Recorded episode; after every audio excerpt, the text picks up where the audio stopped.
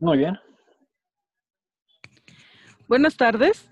Esta tarde en el AINI de Saberes tenemos el gusto de trasladarnos hasta Bruselas y encontrarnos con Ayer Portugal, un amigo muy querido, economista que se ha dedicado al estudio de la reciprocidad a partir de la economía y con quien justamente vamos a compartir conceptos por el momento generales de lo que es la reciprocidad y del significado de, de esta forma de vida, eh, de reciprocar en nuestra sociedad, particularmente en estos tiempos.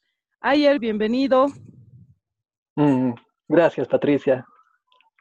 Mira, estoy muy contento de participar en tu, en tu, en tu podcast, en este AINI de Saberes.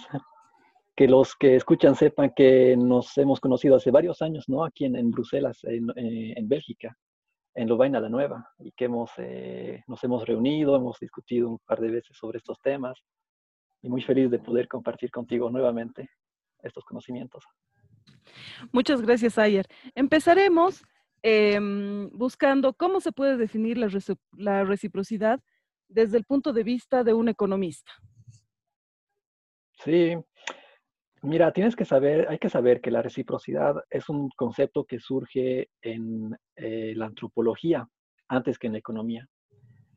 Eh, en la economía se la comienza a estudiar a partir de los años 70. Entonces, hay que, digamos que el punto de vista del economista que domina, el punto de vista general, es, es el de mm, el hecho de devolver un objeto a alguien que le ha dado un objeto. Esa sería, digamos, la definición general de un economista.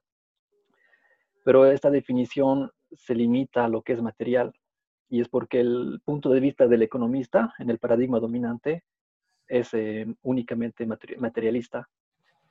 Entonces, lo que yo propongo es que aquí el economista, eh, digamos, abarque una perspectiva más general y que no se limite únicamente a lo material, y esta definición técnica que es la de devolver un objeto físico.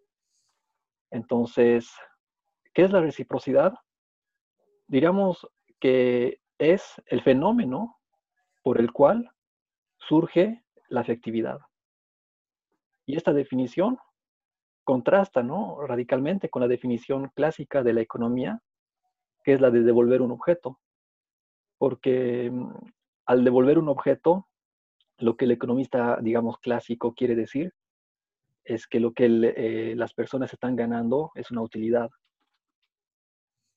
En cambio, con la, con la, con la mm, definición que estamos eh, tratando de eh, incluir en las ciencias económicas, abordamos otro aspecto del ser humano que no es únicamente limitado a la utilidad, sino que es un aspecto más general. Mm, necesito sería Em, entonces, además de este origen de la afectividad dentro de un, em, de un intercambio, entre comillas, eh, ¿cuáles serían em, los principales tipos de reciprocidad que pueden existir? Sí, me parece bien que hayas dicho que es el intercambio entre comillas, porque realmente la reciprocidad y el intercambio son dos formas antagónicas, opuestas. Si hay una relación de intercambio, no puede ser de reciprocidad. Y si hay una relación de reciprocidad, no puede ser de intercambio. Eso es lo que se significa por antagonismo. Em, ahora, una vez más, mira lo que, lo que tenemos que, lo que los oyentes tienen que saber, lo que tenemos que comprender, es que em, eh, hay dos, digamos, yo después de mis, em, por medio de mis investigaciones, clasifico lo que es la reciprocidad en dos grandes categorías. La, reciprocidad utilitarista, que es precisamente eh, la que se ha desarrollado desde los años 70 en la economía, y esta interpretación no utilitarista, que podemos dar el calificativo de eh, contradiccional o reciprocidad, diríamos, eh, reciprocidad, eh, otro término que es el de la teoría que pertenece a la teoría de la reciprocidad desarrollada por dos investigadores franceses.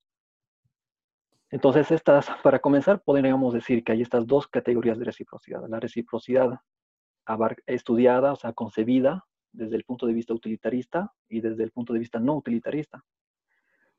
Entonces, dentro de estas categorías podríamos ir, podríamos continuar dividiendo, subdividiendo, clasificando, creando categorías de lo que es la reciprocidad.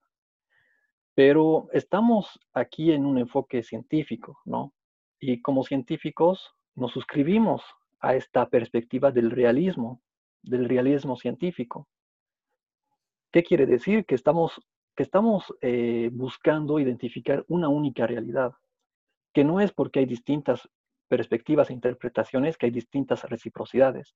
La reciprocidad es una, pero las categorías científicas se crean para vislumbrar, para identificar, para mejor comprender esta, esta reciprocidad. Entonces, digamos que, lo, que la idea que yo defiendo es que las categorías utilitaristas son erróneas están en, lo falso, son teorías falsas. Perdón por esta señal de mensaje. Eh, ¿Qué podemos entender como una reciprocidad utilitarista? Ese, precisamente como yo te mencionaba, es esta perspectiva científica de decir que la reciprocidad es el hecho de devolver un objeto y que se devuelve este objeto porque ello genera utilidad, satisfacción. ¿Y cuál es lo opuesto de la utilidad? Es la afectividad. Eh, ¿Cuál es la diferencia? La utilidad es una satisfacción, al igual que la afectividad, pero esta satisfacción de la utilidad, que es la utilidad, eh, surge a partir de una causa inicial que pertenece al dominio físico. Por ejemplo, si yo tomo eh, un refresco, eso genera utilidad, porque la satisfacción ha sido creada por una serie de causalidades eh, que, se que, se han originado en el dominio físico, macrofísico si quieres. Hay una cadena de causalidades eh, que es primero macrofísica y luego se vuelve mm, química, ¿no? Entra por mi, por mi boca y luego mi lengua siente este sabor, envía una señal al cerebro y esa satisfacción se llama utilidad. En cambio, la afectividad, ella no surge en el dominio físico. La afectividad surge en el dominio de las representaciones mentales. Entonces, para darte un ejemplo, eh, podríamos, eh, tú puedes cerrar los ojos, ¿no? Estar isolada del mundo físico, cerrar tus sentidos y comenzar a imaginarte cosas. Y en ese, en ese proceso de imaginación, ciertos eventos que te imaginas te van a generar sensaciones. Y estas sensaciones se llaman afectividad. Y esta afectividad puede ser agradable o desagradable también. Al igual que la utilidad, la utilidad puede ser agradable o desagradable. Entonces, esta reciprocidad utilitarista, tú me preguntabas eh, qué es, ¿no? Y qué tipos de reciprocidad hay desde el enfoque utilitarista. Pues es, la, es el enfoque científico que dice que hay devolver del don, hay dar y devolver, porque eso genera una utilidad. ¿Entiendes? Entonces, esa, sería la... Em, sí.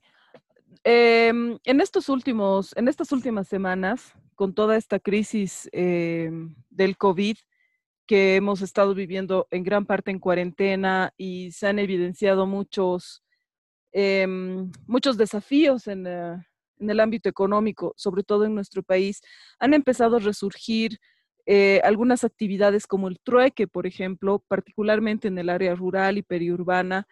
Em, tú, o sea, de acuerdo a lo que, a lo que tú nos compartes, el trueque sería entonces una especie de reciprocidad utilitarista porque estamos cambiando algo físico por algo físico, ¿no?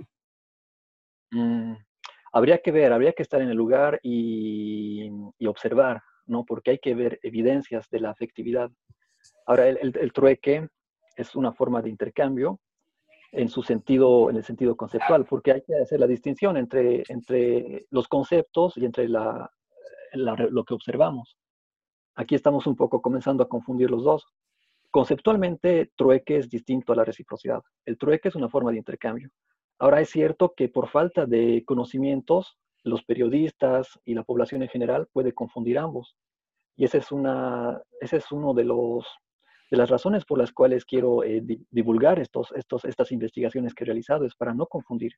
Porque ¿qué, ¿qué, sucede? Que cuando hablamos de trueque, los economistas actuales, los economistas eh, que se basan en este paradigma dominante utilitarista, lo interpretan como una forma de intercambio. Y entonces lo que ellos hacen es aplicar todo su aparato conceptual para promover el capitalismo.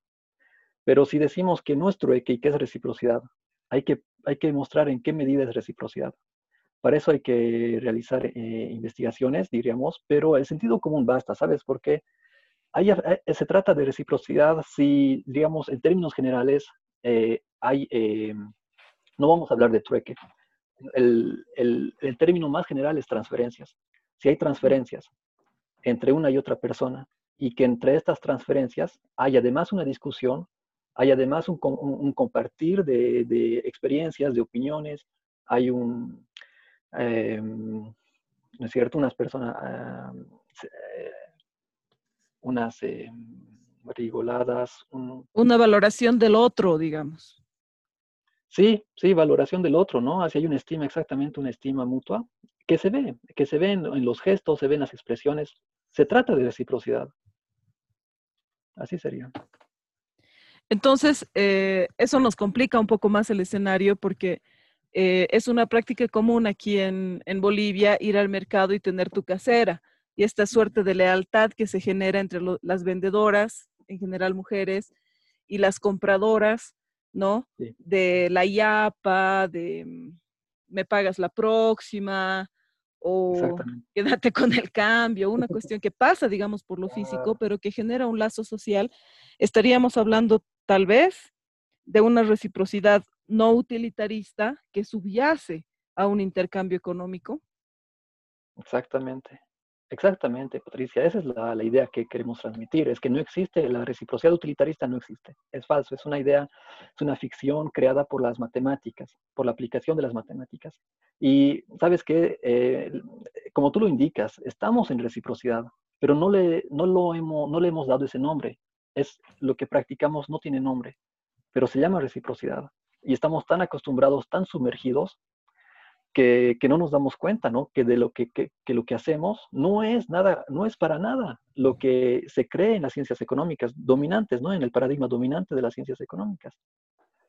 Entonces, ese es, em, ese es el, digamos, la primera, la primera etapa o la primera, el primer aspecto.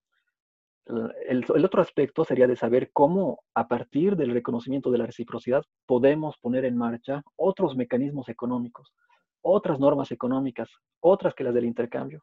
Porque cuando, por ejemplo, tú vas a,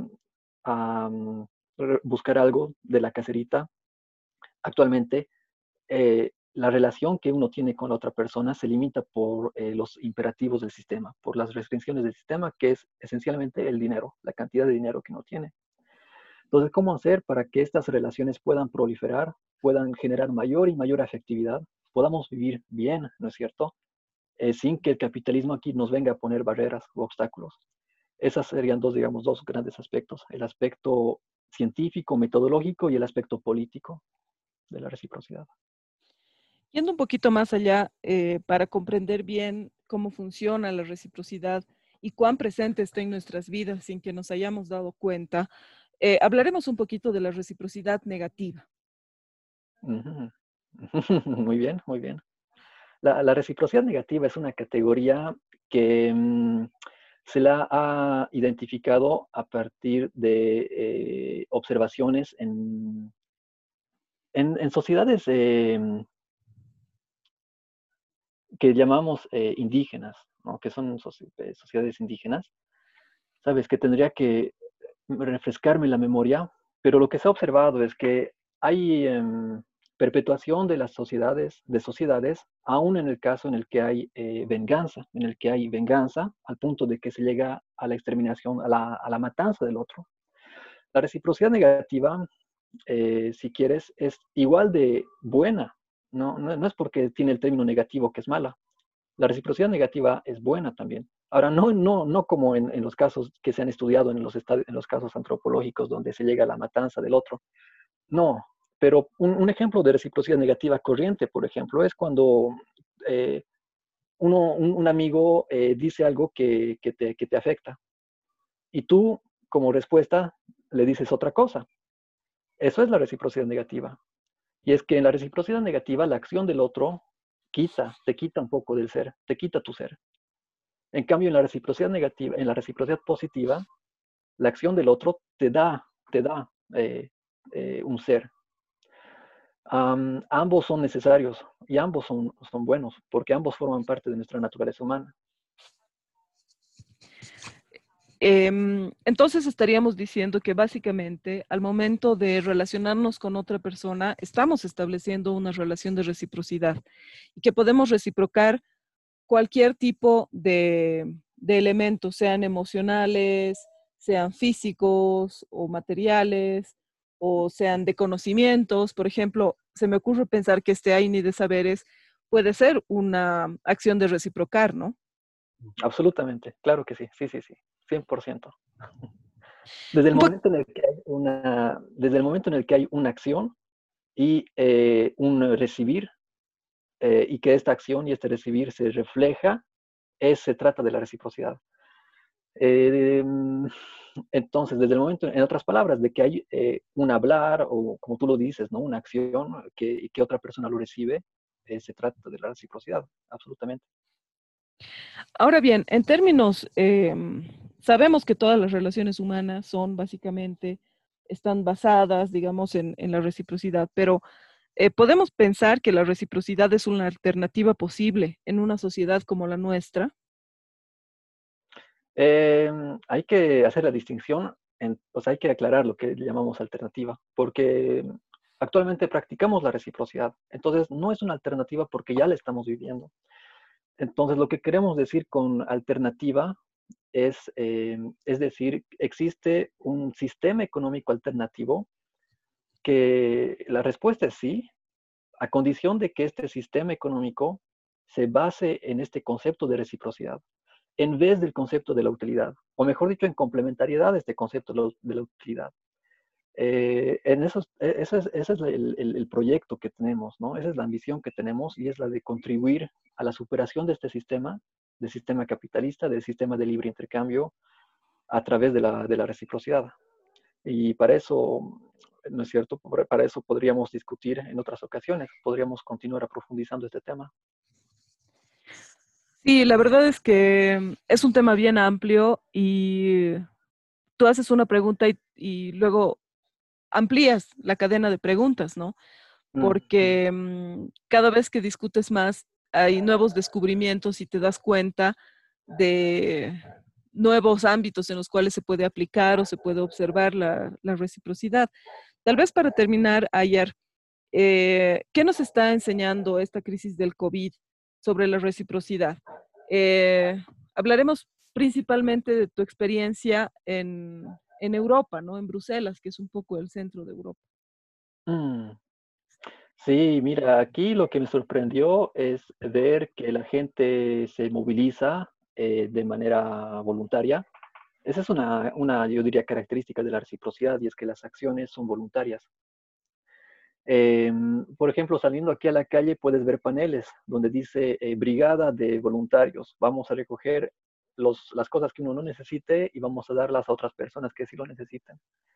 O si no, eh, actividades culturales, pero no en, no, en, lugares físicos, sino por medio de Internet.